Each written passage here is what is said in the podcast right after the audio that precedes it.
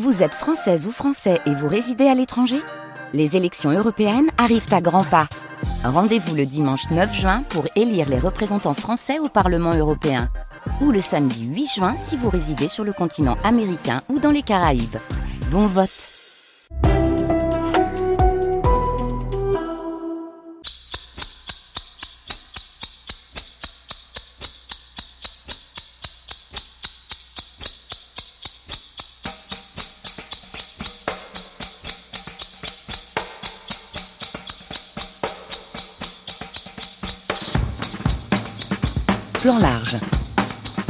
Le rendez-vous cinéma sur France Culture, Antoine Guillot. Du ciné chaman ce samedi dans Plan Large avec Yossi Aviram et Lisandro Alonso et encore Asmae El Moudir et aussi Sophie-Catherine Gallet.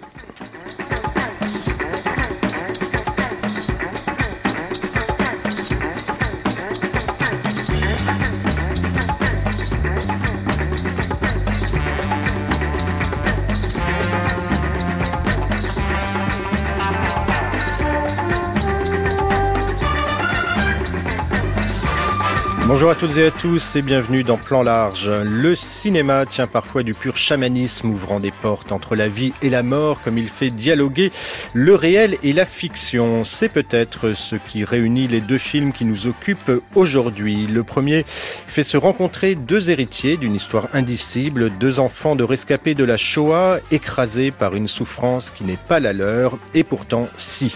Comment on peuple un vide, celui du silence par une fiction, comment on y croit tellement qu'on peut y habiter, comment enfin d'un territoire désolé peut naître une vraie histoire, voici quelques-uns des thèmes qui hantent et innervent. Il n'y a pas d'ombre dans le désert, beau titre du cinéaste israélien Yossi Aviram. Il est notre invité aujourd'hui. Le second, en trois mouvements qui sont autant d'études de territoire, est une réflexion hallucinée sur la représentation cinématographique des autochtones du continent américain et une tentative très réussie de s'affranchir du regard de l'homme blanc, voire de l'homme tout court. C'est le passionnant Eureka, nouvelle aventure aux confins du monde dit civilisé de l'Argentin Lisandro Alonso. Nous l'entendrons tout à l'heure nous dire ce qu'il y a trouvé. Dans le journal du cinéma, la jeune cinéaste marocaine Asmae El Moudir, réalisatrice du documentaire La mère de tous les mensonges, nous racontera comment l'interdiction des images dans son enfance a décidé de sa vocation. Et en fin d'émission, Sophie-Catherine Gallet nous entraînera dans le labyrinthique enfer d'une bibliothèque médiévale sur les traces de l'adaptation par Jean-Jacques Hano du best-seller d'Umberto Eco, Le nom de la rose. Mais pour l'heure, tout commence sur la passerelle du tribunal de Tel Aviv où on juge un crime contre l'humanité. Anna? Anna?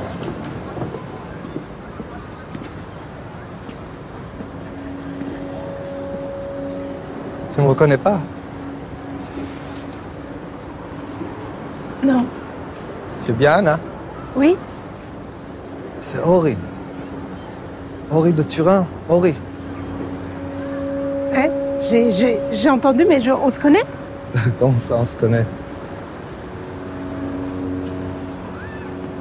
T'as fait tomber ton chapeau. L'enterrement. L'enterrement de Primo Levi à Turin.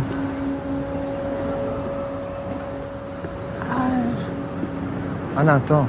Attends, attends. Pense tellement à toi. Tu sais, j'ai lu... Excusez-moi, je, je, je dois y aller, je suis pressée. Anna Henri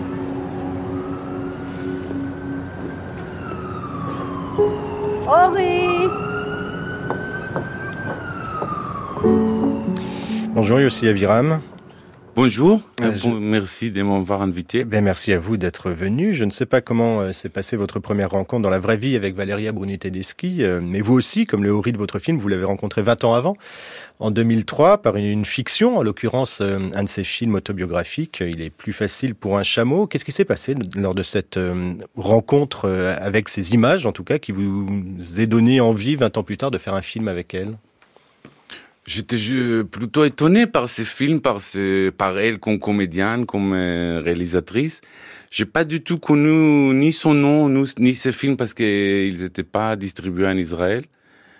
Et j'imagine que euh, vous connaissez ou c'est ce qui nous arrive parfois comme cinéphiles quand on va voir un film que dont on connaît rien et soudain il y a une sorte de découverte quoi. Et euh, c'était un, un, cinéma de l'entrepôt au 14e et j'étais vraiment voilà, et après, je l'ai suivi, j'ai regardé plusieurs films, je l'ai suivi.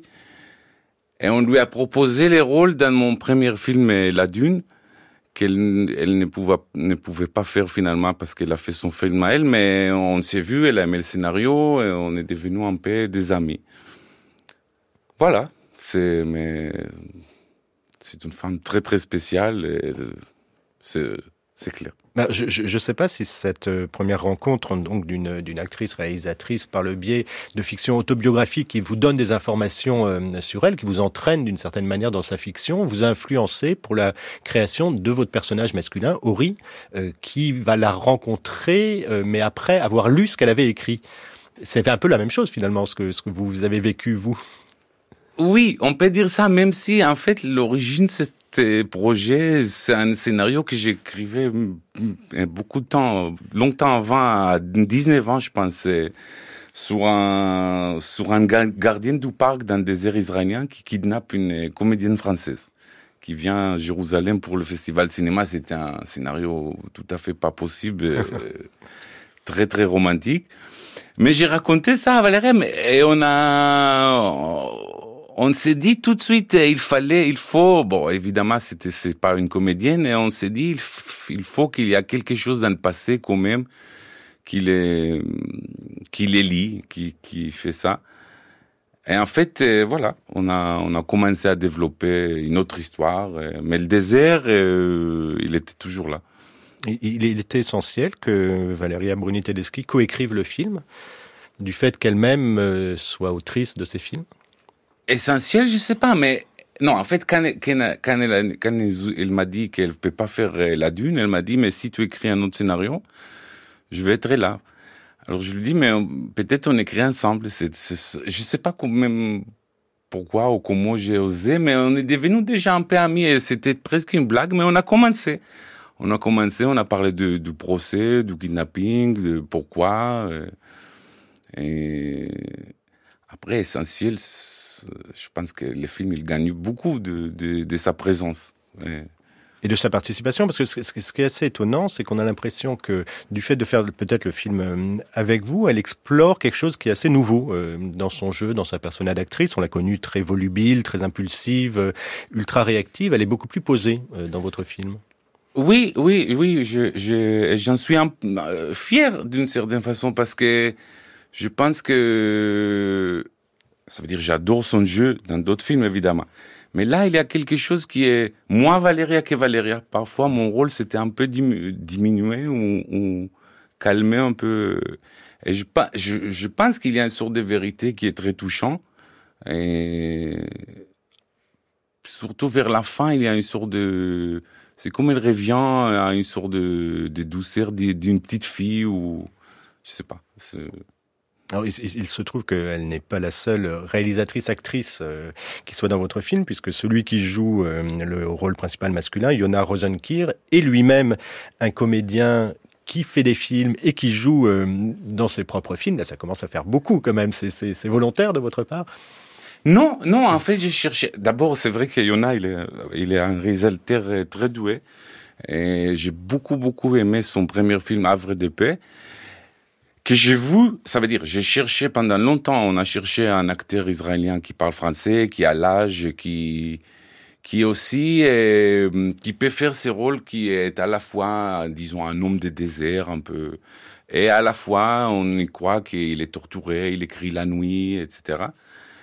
Et en plus, ce que j'ai tout de suite aimé chez Jonas, c'est son sa bonté, son sa générosité dans, dans les que parce qu'il y a un petit danger quand même, un petit danger avec les films que avec les kidnappings. Ça peut être violent, mais je trouve que c'est pas violent grâce à Louis. Grâce à... Kidnapping, ça c'est dans la deuxième euh, partie du film. Au début, s'ils se rencontrent donc sur cette passerelle de ce, ce tribunal à Tel Aviv, c'est qu'ils vont tous les deux assister au procès, euh, au procès d'un homme suspecté d'être un ancien gardien euh, de camp, un ancien bourreau nazi, réfugié, enfin caché en Israël sous une fausse identité. C'est venu comment cette, cette envie d'explorer cette question-là des enfants de rescapés de la Shoah qui viennent se confronter à cette histoire? Ça a commencé presque par, hasard, parce que c'est Valérie qui a lu les livres de Philippe Roth et Shylock. Et elle m'a dit tout de suite, peut-être ça se passe dans un procès en Israël où il y a un vieux nazi. Elle était intriguée par cette histoire et on a... Et, et voilà, on a commencé à, le développer. Ça m'a, ça m'a beaucoup touché. Ça veut dire, ça, ça me concerne, ça, m'intéresse. Et Et l'histoire du bureau de, des nazis ou des de policiers hongrois qui, qui, qui se cachent en Israël, c'était, j'ai lu un article sur, sur une histoire pareille, sur la liste de, de, de vieux que les Allemands, les Allemands cherchent toujours. Et là, il y avait cette petite histoire.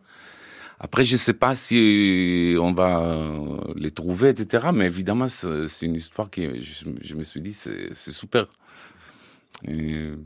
Alors cette histoire, ils vont vite quitter euh, ce tribunal puisque effectivement euh, votre personnage masculin, tout gentil et souriant soit-il, kidnappe, comme dans votre vieux projet, euh, la, la, la, femme française qui était là. ils partent dans le désert et tout d'un coup, votre film part dans d'autres espaces, peut-être beaucoup plus mentaux, voire franchement métaphysiques. C'est pas la police là-bas?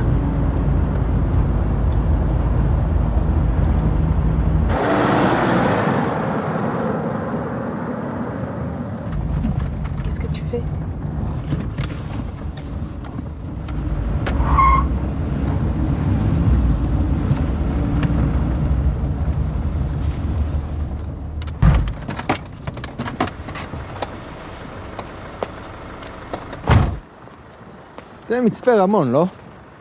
כן. מה עם אשר? הכל בסדר איתו? למה הוא אף פעם לא עונה? מי אדוני? אני נתתי לו עדות לפני חודשיים. מצאתי שלט בנחל חורשה. אומר לך משהו? שלד? כן. עינת, שמעת משהו על איזה שלד? לא. Alors pour ceux qui ne parlent pas hébreu, précisons que donc oui, euh, des choix de... donc, donc euh, Ori, votre personnage principal, a enlevé euh, Anna. Ils sont ils sont en voiture. Ils voient des policiers et comme tout bon kidnappeur, ils s'arrêtent évidemment pour parler aux policiers. Qu'est-ce qu'il dit aux policiers? Eh bien, il leur reproche euh, de ne rien faire dans une affaire euh, qu'il concerne, c'est-à-dire qu'il a trouvé un squelette dans le désert et apparemment tout le monde s'en fiche sauf lui. Dans ce pays, on trouve des squelettes partout. C'est une réplique qu'on entend euh, dès le début de votre film. Qu'est-ce que ça veut dire dans ce pays On trouve des squelettes partout. Yossi Aviram? En fait, bon, c'est pas une réplique, c'est pas, c'est pas avec un, un, contexte politique, mais, mais c'est vrai qu'il y a, euh, je sais pas, il y a de l'archéologie, il y a, et l'histoire, c'est vrai, c'est une histoire vraie. Moi, j'ai trouvé un, squelette il y a 30 ans dans le désert. J'étais un guide de, désert. Et, quand je l'ai raconté à Valéria, elle m'a dit tout de suite, ça, ça doit être dans le film. Je sais pas pourquoi, je sais pas comment, mais elle a adoré cette histoire. Et, et on, s'est dit aussi que toutes les deux personnages sont très liés à la mort ou à la... Ça veut dire d'une certaine manière, les squelettes, c'est que c'est Ori qui essaye de, de, de savoir qui c'était ou de et, Anna, dans son écriture, elle fait un petit peu la même chose euh, en cherchant dévoiler les, les, histoires des morts. De... Voilà, ce sont deux personnages qui ont un rapport euh, très fort avec les morts, mais comme s'ils pouvaient les faire parler. C'est leur grande obsession, c'est qu'est-ce qui s'est passé. Alors comme leurs parents ne disent rien, euh, il faut bien, peut-être par la fiction, imaginer euh, ce qui s'est passé. C'était ça que vous vouliez raconter? Oui, je pense qu'en gros, la fiction, pour, pour tous les deux, elle sert comme une sorte de refuge ou de, de ça veut dire, on n'est pas, on pas obligé d'être des enfants des rescapés pour, pour, disons, trouver la refuge dans la fiction. Mais, mais ça fait partie de l'histoire. Tous les deux sont, sont un peu écrasés par, par la réalité. Et, et la fiction leur sert comme, comme quelque chose où on peut s'évanouir ou, il y a une phrase que j'aime beaucoup de, de Octavio Paz qui dit l'art c'est la preuve que la vie ne suffit pas. C'est un peu leurs histoires. Alors tout ça donc se passe à présent dans un désert. Euh, comment est-ce que vous l'avez envisagé le désert? D'abord, c'est quelque chose qui vous obsède depuis longtemps. Hein, vous, l'avez dit. Vous avez un rapport particulier avec ce avec ce désert. La Dune, votre film précédent, parlait aussi. Enfin, il y avait du sable, mais c'était aussi une, sorte de, présence déjà du, du désert. Euh, ça vous intéresse pourquoi cinématographiquement euh, le désert? Oui, cinématographe, euh, ça veut dire c'est c'est mon intérêt personnel. Je suis très, j'aime j'aime énormément le désir depuis mon enfance et euh, et d'une certaine manière, euh, les films c'est l'excuse pour filmer le désert et pas l'autre sens. Et après, je pense que dans les films, euh, il, il, sert aussi pas comme une métaphore, mais l'endroit où on peut libérer, où on peut se libérer, oublier, recommencer. Et, mais ça, c'est un dessus. D'abord, il y a mon amour juste euh, très profond pour euh, pour cet endroit, ou pour ces paysages. Parce que vous, le présentez presque comme un lieu effectivement métaphorique, enfin une page blanche, un endroit où on ne sait pas trop si on est à l'abri de l'histoire ou si c'est précisément le moment où euh, où on peut s'y confronter. Je pense tous les deux. Ça veut dire euh, à la fois, si j'ai bien compris la question, à la fois c'est où on peut oublier et débarrasser de l'ombre et à la fois on est exposé. Ça veut dire euh, il n'y a pas d'ombre, ça veut dire qu'on doit on, est exposé, on est dévoilé, c'est le mot. Et, dans les films, tous les deux sont un peu comme ça. Et l'histoire, et la question, est-ce que c'était elle, c'est pas elle qui, qui, qui, accompagne les films jusqu'à là. Et voilà. Oui, c'est le moment où on peut être euh, peut-être soi-même ou inventer ou écrire sa propre histoire. Oui, est-ce que eh, même si ça se contradise, ça veut dire on est est-ce que l'histoire qu'on écrit c'est nous ou ça veut dire où est la, vraie vérité? Ce que notre imaginaire ou l'histoire que tous les deux écrit, il y a c'est Anna qui dit à la fin même l'histoire que Ori disons a copié dans le film ou a volé en fait elle a inventé. Ce type ces personnes qui a ramassé son chapeau à, à Touran. Et là, on s'est dit, alors, tous les deux sont en fait dans, dans, dans une importance énorme à l'imaginaire.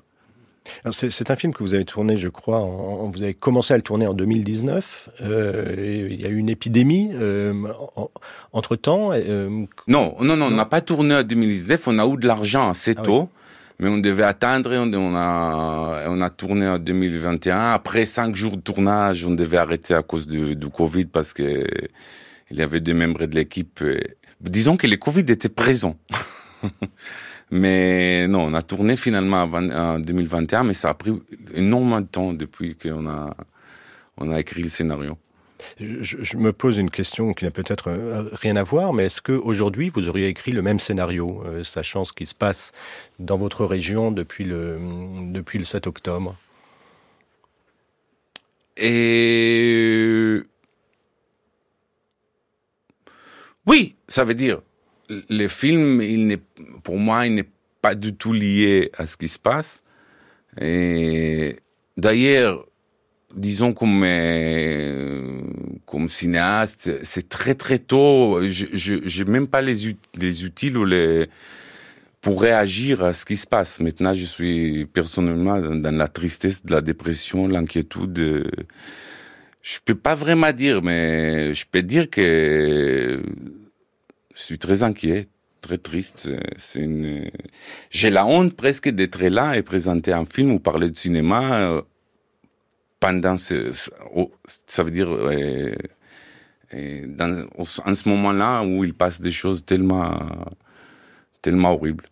On reprend la, la, phrase d'Octavio Paz, euh, c'est la, fiction, c'est la preuve que la réalité, ça ne suffit pas.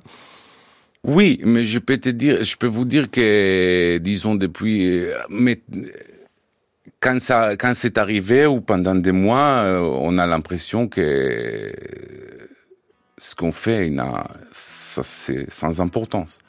Parce que, après, évidemment, avec les temps, oui, j'espère qu'on va retrouver ce désir. Mais j'ai beaucoup d'amis cinéastes qui, sont paralysés.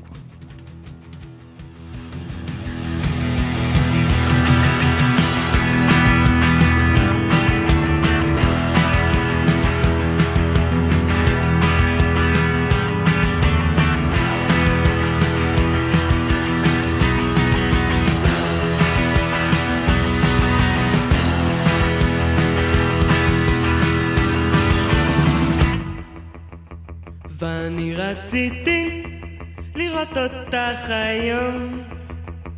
ואני רציתי לנסוע באדום. יש לי תמיד חולשה למין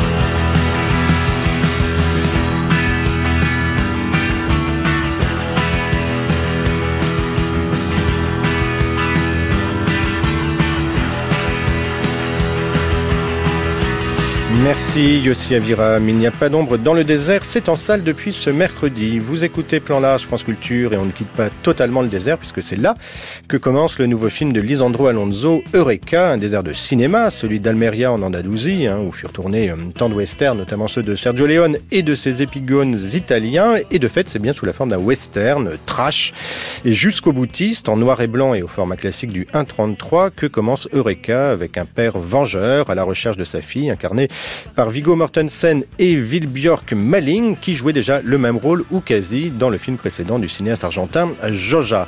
C'était euh, il y a déjà dix ans. Il y a aussi Chiara Mastroianni dans ce film, en colonel tenancière de saloon, avant qu'une fois établi que le western en question était en fait une fiction diffusée à la télévision. On la retrouve Chiara Mastroianni en actrice dans le segment suivant, à la recherche d'authenticité pour son rôle dans la réserve indienne de Pine Ridge, dans le Dakota du Sud. C'est dans la neige et sur les traces d'une officière de la police tribale de la dite réserve que le film entraîne ensuite le spectateur, en couleur et au format large du 1,85, avant que, par la grâce d'une métampsychose aviaire, on se retrouve en 1,66 dans la forêt amazonienne du Brésil de 1974 avec une autre tribu indienne dont le rapport au monde se structure par l'interprétation de ses rêves. Alors évidemment, je ne vous ai rien dit en disant tout ça, euh, tellement ce film magnifique et envoûtant s'éprouve et s'habite plus qu'il ne se raconte. Nous avons pourtant tenté d'en discuter avec son auteur, à qui on doit aussi euh, ces œuvres essentielles du cinéma contemporain que sont La Libertad, Los Muertos, Fantasma et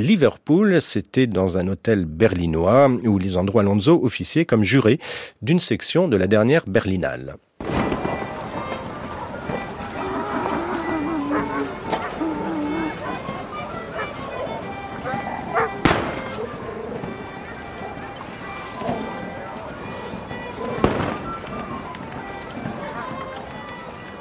Lisandro Alonso, ça faisait 9 ans euh, qu'on attendait un nouveau film de vous, euh, qu'on avait vu Jaoja. Et pourtant, on a l'impression que votre nouveau film dialogue directement avec euh, Jaoja, comme si c'était le début du film était la version western hollywoodien de, de Jaoja. Euh, quel lien y a-t-il entre, entre ces deux films? Oui, c'est le même père danois qui cherche sa fille, mais à une époque différente, euh, en noir et blanc, façon western. Vous avez raison en fait. Quand je tournais certaines scènes de mon film précédent, je n'arrêtais pas de me demander pourquoi je ne tournerais pas d'autres scènes avec ces deux Indiens qui apparaissent comme des fantômes. Et je n'arrêtais pas d'y revenir. À chaque fois que je me réveillais le matin, je me disais que j'avais envie de faire un film sur des Indiens, des autochtones, peu importe le nom que vous voulez leur donner, euh, notre nom, puisque je me sens euh, partie prenante. Et je me suis tournée vers le western, à l'américaine, parce que je me suis demandé qui représente ces Indiens, ces autochtones. Et je me suis dit que le western ne leur représentait pas en réalité, ni leurs descendants. Les gens qui étaient sur cette terre depuis le début. Alors j'ai commencé à faire des recherches et complètement par hasard, j'avais sollicité un fellowship, une bourse à Boston aux États-Unis. J'y suis allée avec mes deux enfants, j'y ai passé un an avec mon ex-femme. Et puis j'ai commencé à visiter différentes réserves. Et puis, quand j'ai sollicité Viggo Mortensen, en fait, c'est ça qui a tissé le lien entre les deux films. Il est dans les deux, il joue dans les deux. Dans le premier, il était le personnage principal, mais il a été aussi un mentor. C'est lui qui m'a ouvert les portes euh, de la réserve de Pine Ridge parce qu'il connaissait des familles, il connaissait des gens. C'est pas facile de rentrer là-bas. On ne frappe pas simplement à la porte et puis on vous accueille pour une tasse de café. Donc j'y suis allée plusieurs fois avant de tourner, simplement pour m'y promener, pour visiter voir comment les gens vivaient, essayer de comprendre pourquoi ils vivaient comme ça. Et donc, comme j'ai passé cette année aux États-Unis, c'est ça qui m'a amené en fait à visiter euh, les réserves. C'était une surprise pour moi parce que il y a des autochtones partout. Je n'avais pas besoin de faire 20 000 kilomètres évidemment pour les rencontrer. Il y en a beaucoup en Amérique du Sud. Mais que j'étais aux États-Unis, je me suis dit que si un jour je devais faire un film en anglais à un moment de ma carrière, je me demandais ce que j'aurais envie de montrer. Est-ce qu'il y aurait des scènes tournées à Los Angeles, à New York? Et en fait, je me suis rendu compte que si je voulais faire quelque chose en anglais aux États-Unis, ce serait justement ce, problème que je vois dans cette politique, euh, dans cette politique civilisationnelle cette espèce de trou noir, ces fantômes, ce sujet extrêmement sombre de l'histoire dont personne ne veut parler, parce que c'est extrêmement brutal et ces gens sont toujours là et personne ne parle d'eux.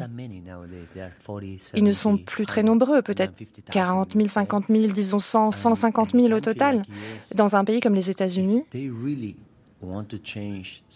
Si on veut vraiment faire changer, faire évoluer les, pires statistiques euh, euh, qu'on observe. Il suffirait de quelques dizaines d'années.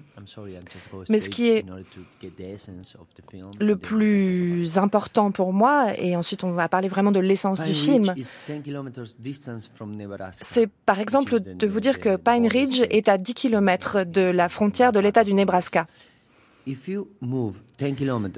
Si vous faites 10 km à partir de Pine Ridge, vous êtes donc, vous arrivez au Nebraska. L'espérance de vie moyenne au Nebraska est de 70 ans. Si vous refaites 10 km en sens inverse, c'est 50 ans d'espérance de vie. Je ne sais pas pourquoi. Il n'y a que 10 km d'écart et les gens vivent 20 ans de moins. Donc vous voyez ce que je veux dire. Et ça, c'est quelque chose que je ne peux pas comprendre. Ce n'est pas une question de religion, de noir, de blanc, c'est juste une injustice. Il n'y a que 10 km de distance. Que ce soit eux, nous, on ne fait pas ce qu'il faut. Et quand on regarde ça à l'échelle mondiale, on voit que ça continue à se produire avec tous ceux qui descendent en droite ligne des Indiens, où que ce soit Brésil, Costa Rica, Pérou, Chili, Mexique, Équateur. Je ne sais pas comment ça marche sur les autres continents. Et donc pour revenir au film, je me suis dit, si je devais uh, regarder de mon point de vue la vie, les conditions de vie aujourd'hui des Indiens et des descendants des Indiens, j'aimerais l'aborder par le prisme des films, du cinéma qui les a représentés, qui a peut-être essayé aussi de profiter d'eux, de leur culture, de leur mysticisme qui obtient l'attention mondiale justement au travers du cinéma. Le western, c'est un genre euh, extrêmement connu. Ce qui m'a intéressé, c'était de faire une sorte de western un peu bizarre. Parce que toutes les répliques de Chiara Mastroianni, quand elle s'adresse à Viggo Mortensen, ça vient d'un livre qui s'appelle Méridien de sang de Cormac McCarthy. Si vous connaissez euh, ce roman, ça raconte justement les origines des États-Unis, et la violence, les meurtres qui sont à l'origine de cette histoire. Et je tire les répliques directement du livre.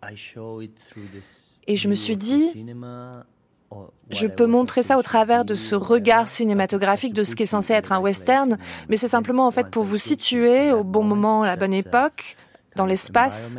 Et une fois que cet environnement est planté, j'ai décidé de revenir dans le présent et à la manière dont ils vivent vraiment aujourd'hui, ces Indiens, pour montrer au travers de cette euh, policière, d'essayer d'observer. Et encore une fois, on ne montre peut-être que moins de 10% de ce qui se passe réellement dans ces espaces-là. Ce n'est pas un, un point de vue trop sombre ou négatif sur ce qui se passe là-bas. Et donc j'ai décidé d'avoir simplement une petite vision sur euh, ces différences aussi climatiques euh, entre le nord et le sud de l'Amérique. Parce qu'au départ, je voulais tourner au Brésil. Mon rêve était de, de tourner en Amazonie. Ça n'a pas encore été possible parce que depuis l'arrivée de Bolsonaro, il a fallu que finalement je, je trouve euh, un lieu de tournage au Mexique, à Oaxaca. Donc le film est assez complexe. Dès le début, le concept même est complexe. Mais j'aime bien prendre des risques. Dans chaque film nouveau auquel je m'attaque.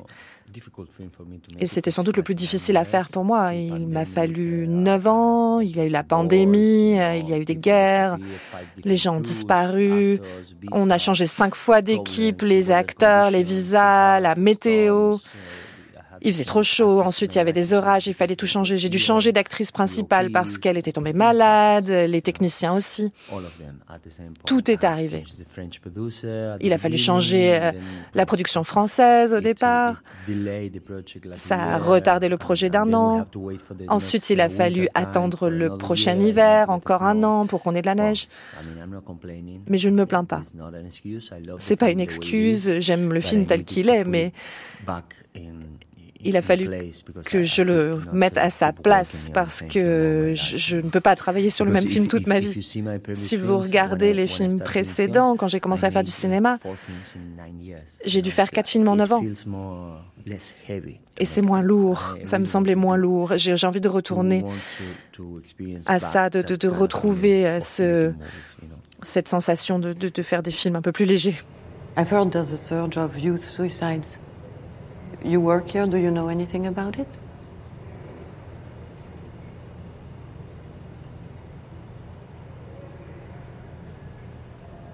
Are you sure you're an actress?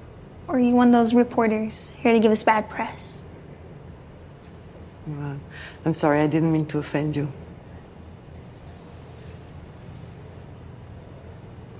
If we had a button on our shoulder and just by pressing it, could commit suicide life gets rough, wow. We all would have done it by now without a doubt, don't you think? It's not that easy. Vous parlez justement des espaces qui vous ont inspiré pour ce film. Il y a un moment dans ce segment central où un grand-père dit à sa petite fille Souviens-toi toujours, l'espace, pas le temps. Le temps est une fiction inventée par l'homme. Est-ce que ça pourrait définir votre manière d'envisager le cinéma et la construction même de ce film? Uh, oui, en fait, je crois que c'est pas moi qui ai écrit cette phrase, c'est mon co-scénariste Fabian Cassas qui a écrit ça. Je crois que c'est vraiment quelque chose en lequel il croit profondément, mais ça s'applique effectivement très bien à décrire mon cinéma. Je suis toujours plus lié au lieu qu'au mot, à vrai dire. J'aime bien écouter les gens et donc je pense que c'est effectivement assez juste pour décrire les comportements humains. Je préfère finalement aller sur place et trouver quelques petits détails euh, humains qui me permettent de faire un film sur un endroit. Je pense que les- l'espace, le lieu est souvent presque un personnage en tant que tel. Ça raconte énormément de choses sur les, les humains, sur notre façon de vivre. Si vous regardez par exemple l'usage des lieux dans les films de James Benning, un cinéaste américain, sur les États-Unis, vous pouvez vraiment comprendre ce qu'il, comment il voit les États-Unis, comment l'Amérique est représentée dans ses films.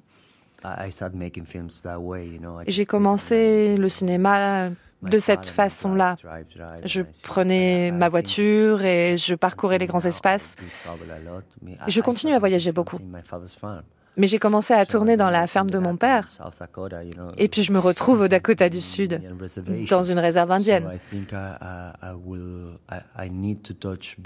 Donc je pense qu'il faut que je revienne aussi à la source et que je revienne à quelque chose de plus simple euh, et à la ferme de mon père. Du point de vue purement plastique, euh, on a le sentiment aussi que vous voulez travailler des matières différentes. La première partie est très poussiéreuse, c'est la poussière du western. Le, deux- le deuxième est très neigeux, très blanc, et le troisième très vert, c'est la, forêt tropicale. Vous, vous vouliez aussi euh, travailler ces matières-là, les endroits Lanzo Oui, c'était vraiment l'idée principale du scénario, de passer du noir et blanc à quelque chose de très sec et très froid et très blanc, et ensuite qui allait contraster avec la verdure, avec le vert de la jungle. Les gens qui vivent dans cette jungle, dans cette forêt tropicale, ils sont quelque part à l'extérieur du système, mais malgré tout, ils vivent mieux que dans le nord. Dans le nord de l'Amérique, tout est minéral, il n'y a même pas d'eau. Ils ne peuvent pas chasser, ils ne peuvent pas pêcher, ils ont perdu absolument toute vision de leur identité et, et de leur façon d'appréhender leur environnement. Ils sont un peu perdus. Alors qu'en Amérique du Sud, je pense que nous avons un peu plus de vision parce que les choses n'ont pas changé tant que ça. Le changement est très progressif, ça prend beaucoup de temps en termes de décisions politiques. Mais on vit toujours là-bas et on y respire encore parce que la météo est propice. Vous avez des bananes et puis vous pouvez faire des enfants et tomber amoureux simplement parce que le climat est propice. Si le climat était moins agréable, je ne sais pas si on pourrait encore vivre de cette façon-là, euh, comme il y a 400 ans, proche de la nature. Et puis, euh, ces, ces différents espaces hein, euh, impliquent aussi différentes mises en scène. Euh, finalement, c'est très différent, les trois, euh, dans vos choix formels. Un plan fixe pour la section centrale, euh, des fondus enchaînés euh, dans, la, dans la troisième, plus de, de mouvements de caméra dans, dans la première. Comment est-ce que, justement, votre mise en scène se pense à partir de l'espace? Yeah, well, in specific, yeah, it, they do. Especially because when we were Oui, oui, c'est le cas. in, in the police part of the film, Quand on tournait euh, la partie autour de la policière, la séquence euh, du film qui lui est consacrée, il faisait moins 30. Il faisait extrêmement froid. uh, about. Donc on ne pouvait pas perdre trop de temps à réfléchir à ce qu'on allait faire une fois qu'on serait là dehors en train de geler. Donc on, on est allé prendre les images et hop, on rentrait dans la voiture et on s'enfuyait. Et quand on a tourné la partie western à Almeria, tout était décor. C'était un Disneyland pour nous. Il y avait voilà des décors, euh, des éclairages, les acteurs, les costumes, tout était extrêmement facile. It was a lot of fun. C'était très amusant de tourner là-bas. And my own kind of western, C'était un peu mon, mon western euh, sur les terres de Sergio Leone. at the end of the- of the film, when we go to the Et puis à la fin du film, quand on est allé dans la jungle, là il faisait chaud. Et pour accéder au lieu de tournage, il fallait qu'on traverse plusieurs rivières à pied chaque jour. Donc quand on arrivait là-bas, on était déjà complètement trempé et épuisé. Uh, Mais c'était uh, amusant. J'aime bien euh, ce genre de sensation quand je tourne. J'aime bien souffrir un peu du climat, de la météo, à cause du paysage aussi, du, uh, du lieu, de l'environnement naturel, loin d'Internet, loin des banques et loin des feux de circulation. Je pense qu'on tisse des liens plus étroits avec l'équipe, avec le projet. Et avec ce qu'on vit sur le moment en faisant du cinéma. Parce que finalement, bon film, mauvais film, on s'en fiche. Ce qui est important, c'est l'expérience de faire un film. Ça, ça change la vie pour moi. Merci beaucoup, Lisandro Alonso. Ah, C'était un plaisir.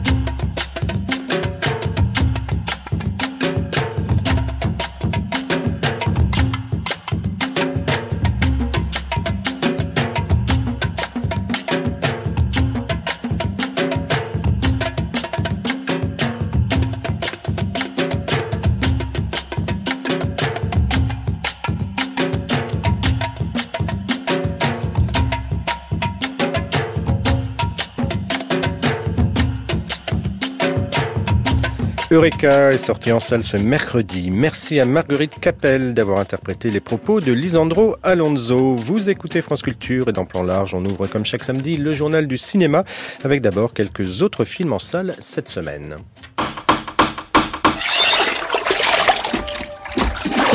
Je vais vous montrer un film.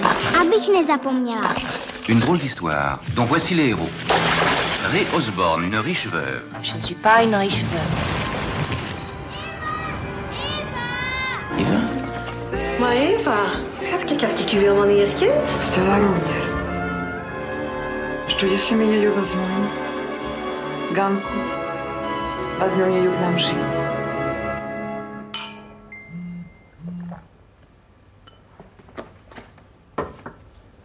怎么了？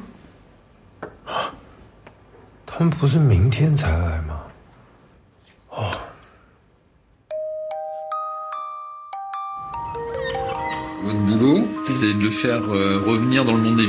Parler, faut qu'il hop, il raccroche avec euh, son papa, sa maman. C'est un champion ce bébé.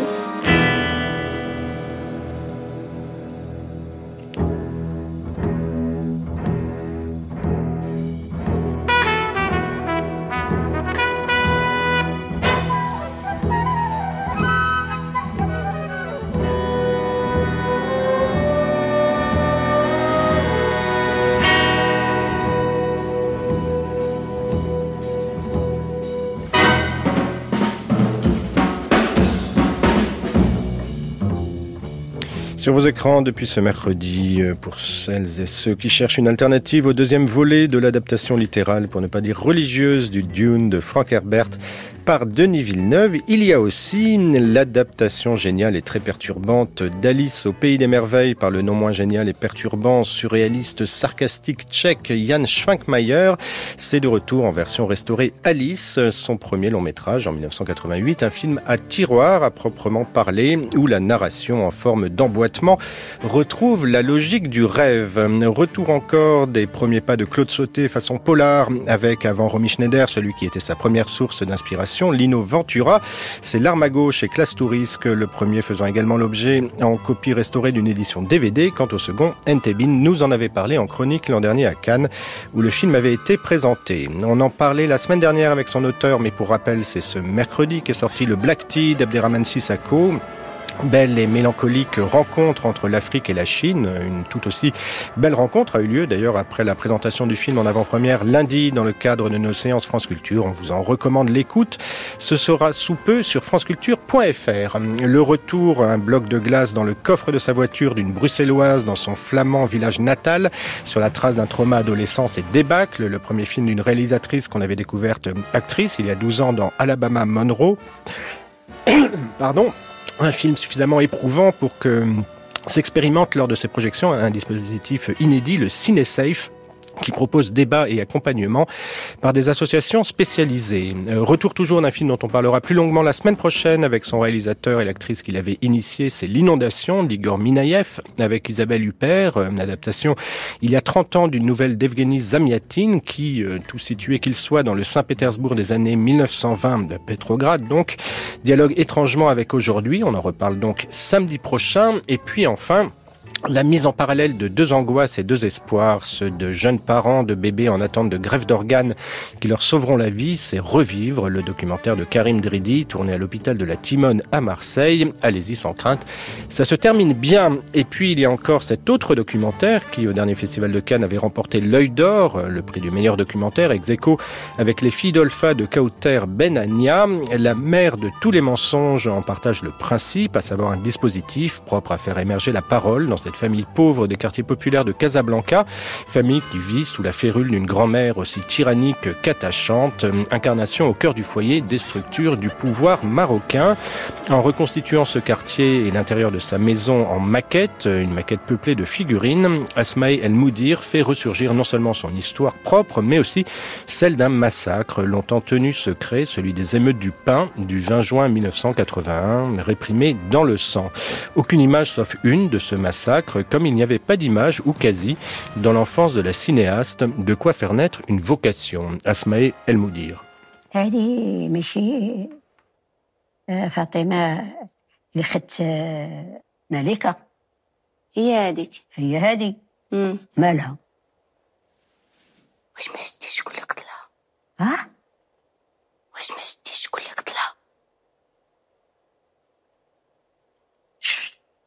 Ce film, il est fait avec moi de ces 12 ans, euh, avant l'arrivée d'Internet, avant l'arrivée de, de, ce bombardement des images partout. J'avais la chance de vivre les deux générations. J'ai vécu sans Internet, sans électricité, sans sang. Et après, je vis, j'ai vécu aussi à l'arrivée d'Internet. Euh, euh, J'étais très jeune, j'avais 16 ans, 14 ans quand l'Internet est arrivé. Et je crois que c'est important de, de faire la différence maintenant. Est-ce que si j'étais, par exemple, euh, avec la génération qui a vécu directement avec trop d'images, euh, tout, tout est là. On n'a pas besoin de, de penser, on n'a pas besoin d'imaginer. Alors que nous, moi, j'ai vécu avec une télévision type cathodique où il n'y a pas d'électricité parce que mon père ne l'a pas payé pendant des mois. Et j'ai devais coller des autocollants sur mon écran et écouter la musique du générique des dessins animés qui vient des voisins et associer le son des, des voisins avec mes autocollants et j'arrive à, à, regarder mes, mes autocollants bouger. Donc c'était vraiment un travail de l'imagination hyper intéressant parce que tellement il n'y a rien, il faut qu'on crée des choses. Et c'est pourquoi je, je suis très très reconnaissante à tous ces obstacles et tout ce manque.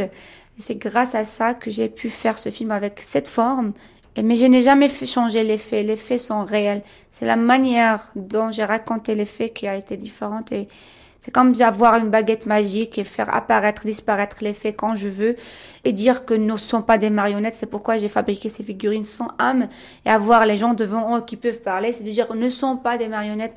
On peut libérer la parole. On peut parler sans penser que nos propres histoires quand ils sont à raconter, ça va faire mal à quelqu'un d'autre qui soit fâché, c'est tant pis pour lui, c'est nos propres histoires. C'est pourquoi il fallait le faire avec les gens réels et pas avec des acteurs.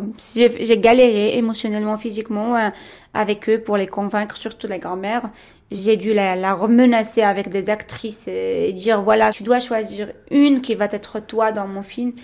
Et après deux heures, elle m'appelle, me dit ben cette moche femme doit être moi. J'ai dit oui parce que je, dois finir, j'en ai marre. Et là, elle décide de venir, mais elle dit je viens, mais je ne te garantis pas de rester. Et là, elle a fait tout ce qu'elle veut. Elle était la dictatrice, la réalisatrice, elle dirige, elle, c'est elle qui vire les gens de mon plateau, etc., etc. Et c'était très, très dur de, travailler avec elle. Et là, les gens me disent, oh, ta grand-mère, elle était super bien, c'est une actrice, on veut bien la revoir dans un film. Je dis, ben, prends-la, moi, non. Le jeune marin s'en va trouver son capitaine. Le jeune marin s'en va trouver son capitaine. Salut, cher capitaine, c'est ni moi un congé pour aller voir Adèle. Adèle m'a bien aimé pour aller voir Adèle. Adèle m'a bien aimé La mère de tous les mensonges d'Asmaël Moudir est lui aussi sorti en salle ce mercredi. Euh, quelques mots encore pour vous dire que c'est dorénavant sur le fil Instagram de France Culture que vous pouvez retrouver le jeu qui vous permettra de gagner un abonnement d'un an à la Cinétech, la cinémathèque en ligne des cinéastes. Ce mois-ci, puisqu'on parlait tout à l'heure de Claude Sauté, la Cinétech fête son centenaire avec les cinq films qu'il a tournés avec Romy Schneider. À voir ou revoir, avant ou après avoir réécouté le plan large que nous avions consacré à la comédienne à l'occasion de l'exposition de la Cinémathèque française. C'était le 2 avril 2022. On vous rappelle aussi que demain, au Forum des images à Paris, c'est à 15h la reprise du palmarès euh, du Festival du court-métrage de Clermont-Ferrand, l'occasion pour les Parisiennes et Parisiens de voir les films des invités du plan large que nous y avions enregistré il y a un mois, puisque, oui, tous nos invités avaient été primés. Festival toujours, la cinquième édition de Best of Doc commence mercredi prochain. De quoi, pendant deux semaines, revoir en salle 10 des meilleurs documentaires sorti en 2023.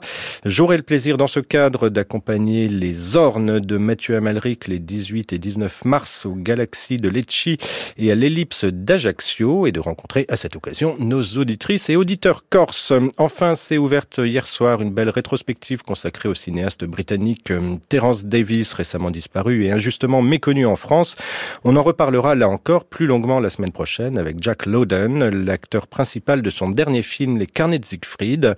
La rétrospective Terence Davis, c'est jusqu'au 17 mars au Centre Pompidou. Ceci annoncé, il est temps de rappeler en latin quelques règles monastiques. Nonus humilitatis gradus est, si linguam ad loquendum prohibeat monacus, et monstrante et quia vir linguosus non dirigetur super terram. decimus humilitatis gradus est, si non sit facilis ac promptus irrisum, quia scriptum est, stultus irrisum exaltat voce,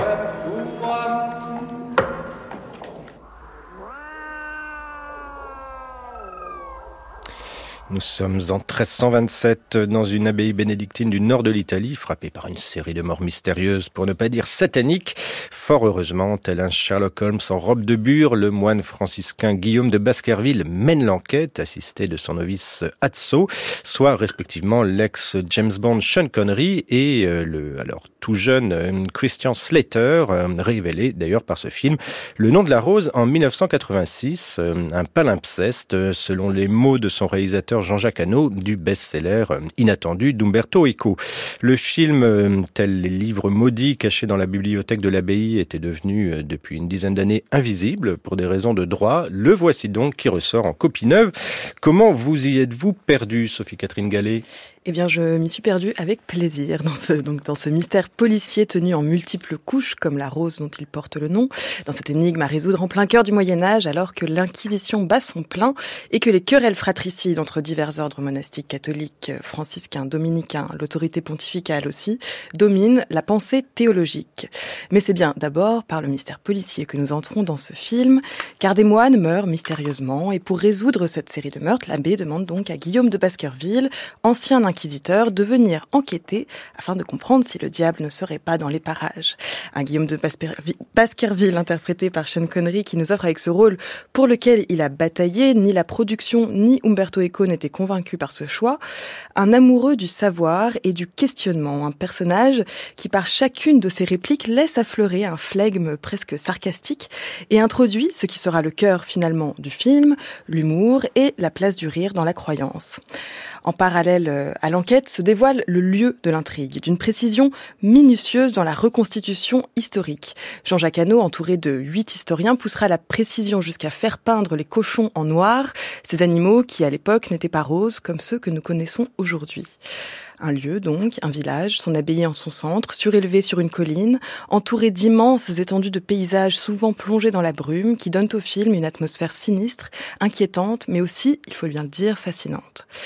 L'importance du lieu se décline aussi dans l'objet qui sera le cœur du film, un livre réputé perdu d'Aristote sur le rire, un livre enfermé dans une bibliothèque labyrinthique construite dans les entrailles de l'abbaye, faite d'escaliers qui s'entrecroisent et se chassent à l'infini, inspiré notamment par les prisons imaginaires de Piranèse, Des espaces sans espoir de sortie qui pourraient bien mener à la folie, à une folie religieuse, meurtrière, pour échapper à la tentation du rire, ce mouvement si humain, mais qui pour les ordres monastiques de l'époque manifesterait l'emprise du diable et mettrait en danger la terreur de Dieu.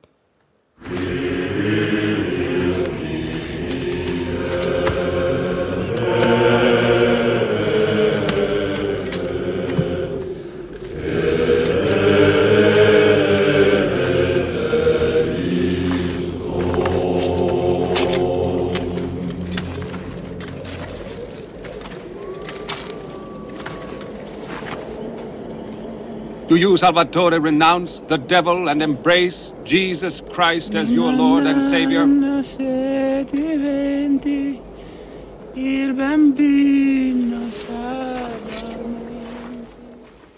Cette question du, rire et du dogme religieux qui, qui, de prime abord semblerait se limiter à, à l'enjeu de l'enquête policière se propage cependant rapidement sur un tout autre terrain, menant le film vers un pan beaucoup plus sombre que laissaient présager aussi les premiers plans euh, plongés dans la brume et les silences des repas monastiques accompagnés d'une voix scandant des textes en latin car c'est aussi un, un, récit qui met en scène une période particulièrement violente, celle de l'Inquisition et de la chasse aux sorcières.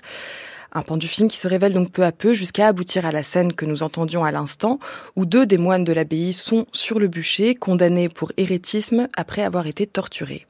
À leur côté, une femme est aussi sur le bûcher, elle accusée de sorcellerie, pour avoir eu le malheur de se retrouver dans une grange avec un moine, avoir eu le malheur d'être belle, et qu'un chat noir se soit glissé à ses côtés. Suffisamment de raisons pour considérer que le diable est en elle, dans une scène d'une grande brutalité, où l'austérité des tons chromatiques qui guidaient jusqu'alors le film se réveille soudain des tons chauds de la paille, au clair-obscur sculptant l'antagonisme entre la femme vivante et les, et les inquisiteurs au regard déjà mort. Cette scène de bûcher opère alors comme une boucle avec le plan d'introduction qui présentait Baskerville arrivant sur sa mule à l'abbaye, suivi de son apprenti, en arrière-plan de bûcher encore fumant. Surplombant le, film et les différents chemins qu'emprunte ce récit pour mettre en scène cette euh, terrible époque pour la pensée que fut le Moyen Âge, Guillaume de Baskerville se transforme d'ancien inquisiteur en sage observateur, une impression accrue par euh, l'utilisation de la voix off de, qui est celle de son apprenti et qui guide le récit, qui donne un regard surplombant et qui confère à ces deux personnages comme une préscience, des personnages qui, qui englobent le passé avec Aristote, leur présent, mais aussi le futur qu'ils qui contribuent à, à imaginer et à construire. Tandis que le lieu devient métaphore de l'époque, cette abbaye pleine d'impasses, de passages secrets, ce, dédale labyrinthique de la foi et du savoir, confondant tout, comme les flammes dévorant la, la bibliothèque, se confondent avec celles brûlant les hérétiques. Un vaste brasier qui devient la représentation même de l'enfer, un lieu qui subitement semble prendre une signification toute particulière, en miroir de l'explication qu'Umberto Eco aurait donnée au titre de son roman, et je cite, La rose, une figure symbolique tellement de signification qu'elle finit par n'en avoir plus aucune, ou presque.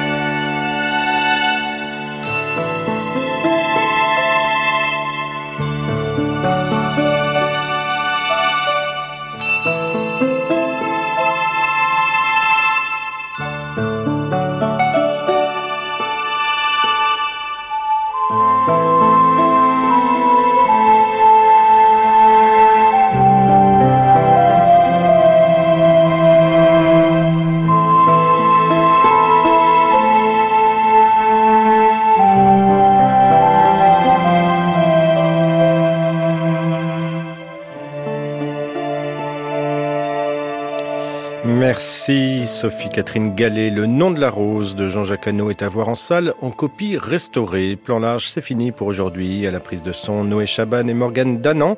L'émission était préparée par Anne-Vanessa Prévost et réalisée par Anne-Laure Chanel.